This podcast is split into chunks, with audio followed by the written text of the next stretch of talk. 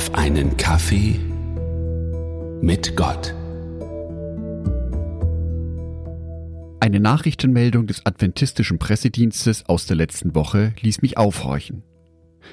Im Verlauf der Pandemie haben immer mehr Menschen den Halt im christlichen Glauben verloren. Der Artikel beginnt mit den Worten vor genau zwei Jahren wurde die erste Infektion mit dem neuartigen Coronavirus SARS-CoV-2 in Deutschland festgestellt. Die Pandemie hat sowohl den Alltag als auch den Glauben vieler Menschen beeinträchtigt. Laut einer Studie des Mediziners Arndt Büssing haben immer mehr Menschen im Laufe der Pandemie ihren Halt im christlichen Glauben verloren. In der Tat waren die letzten zwei Jahre sehr schwer für uns alle angefangen von der ständigen Ungewissheit, wie es weitergeht, hin zu der Unsicherheit, welche Regeln gerade wo gelten oder wer mich vielleicht infizieren könnte und was dann mit mir passiert, bis hin zu einer immer stärkeren Polarisierung in unserer Gesellschaft, die es immer schwieriger macht, einen Kompromiss zu finden. Die Bibel findet für genau so eine Zeit ein sehr passendes Bild. 1. Petrusbrief, Kapitel 5, Vers 8. Seid besonnen und wachsam und jederzeit auf einen Angriff durch den Teufel, euren Feind, gefasst. Wie ein brüllender Löwe streift er umher und sucht nach einem Opfer, das er verschlingen kann. Dieses eindrückliche Bild drückt aus, dass die Gefahr buchstäblich hinter jeder Ecke lauern kann. Wir wissen nicht, wann und wie uns Leid oder Unglück trifft.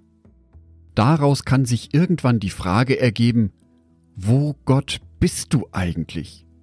Warum lässt du all dieses zu? Natürlich kann ich all dies theologisch begründen. Ich kann die Ursache des Leids begründen. Ich kann begründen, wie Gott mich durch schwere Zeiten hindurchträgt. Wie zum Beispiel im folgenden Vers.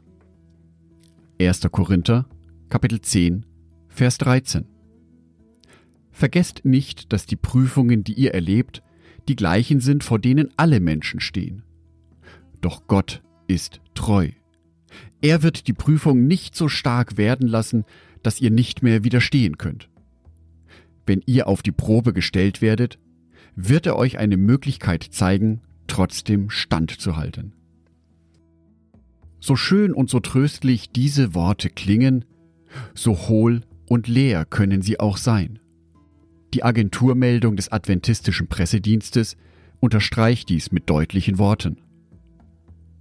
Das religiöse Vertrauen in eine höhere Macht und tägliches Gebet als Ressource im Alltag nehmen vom ersten Lockdown bis zur vierten Infektionswelle Ende des Jahres 2021 deutlich ab.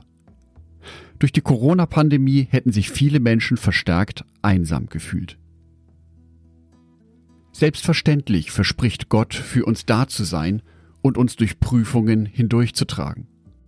Aber beim Anblick eines brüllenden Löwen, tja, da kann man schon Angst bekommen. Wie also dieses Dilemma auflösen? Darauf gibt es leider keine einfache Antwort, die auch den Rahmen von so einer Episode sprengen würde. Dennoch fällt mir in dem Text Folgendes auf. Zum einen mal spricht die Pressemeldung davon, dass sich Menschen verstärkt einsam fühlen, also sich nicht mehr einer christlichen Gemeinschaft zugehörig fühlen. Die stärkenden, verbindenden Gottesdienste sind so nicht mehr möglich. Und nicht jeder ist mit Videokonferenzen vertraut. Auf der anderen Seite schreibt Paulus im Korintherbrief aber nicht über einzelne Menschen, die er anspricht, sondern er richtet sich an eine Gruppe von Menschen. Prüfungen, die ihr erlebt, sind die gleichen, vor denen alle Menschen stehen. Genau darin könnte eine Maßnahme bestehen, dass wir uns untereinander stärken. Wir leben nicht für uns alleine, sondern haben den Blick auf unseren Mitchristen. Vielleicht auf Menschen, die ich schon lange nicht mehr gesehen habe, weil sie nicht in einen Online-Gottesdienst kommen. Manchmal reicht schon eine kurze E-Mail, eine SMS oder noch besser ein Anruf. Die kurze und einfache Frage, wie geht es dir? Ich habe schon lange nichts mehr von dir gehört, kann dazu beitragen, dass Menschen sich nicht mehr so sehr einsam fühlen. Dabei geht es nicht um logisches, theologisches Überzeugen, sondern um emotionale, empathische Anteilnahme.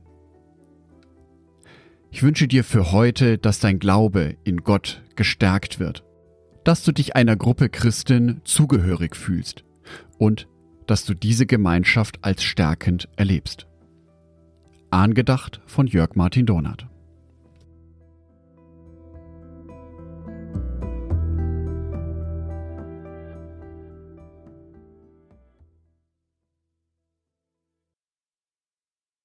Ein herzliches Dankeschön an alle meine Patreons, die es mir ermöglichen, weiterhin den Podcast auf einen Kaffee mit Gott zu produzieren. Herzlichen Dank an Sonitschka und an Andreas Pfeiffer. Auf Patreon kannst du mich bereits mit einem Euro monatlich unterstützen. Oder du lässt mir ein paar Sterne da. Das sagt dem Algorithmus nämlich, dass dies ein guter Podcast ist und wird so mehr Menschen angezeigt. Vielen Dank schon vorab.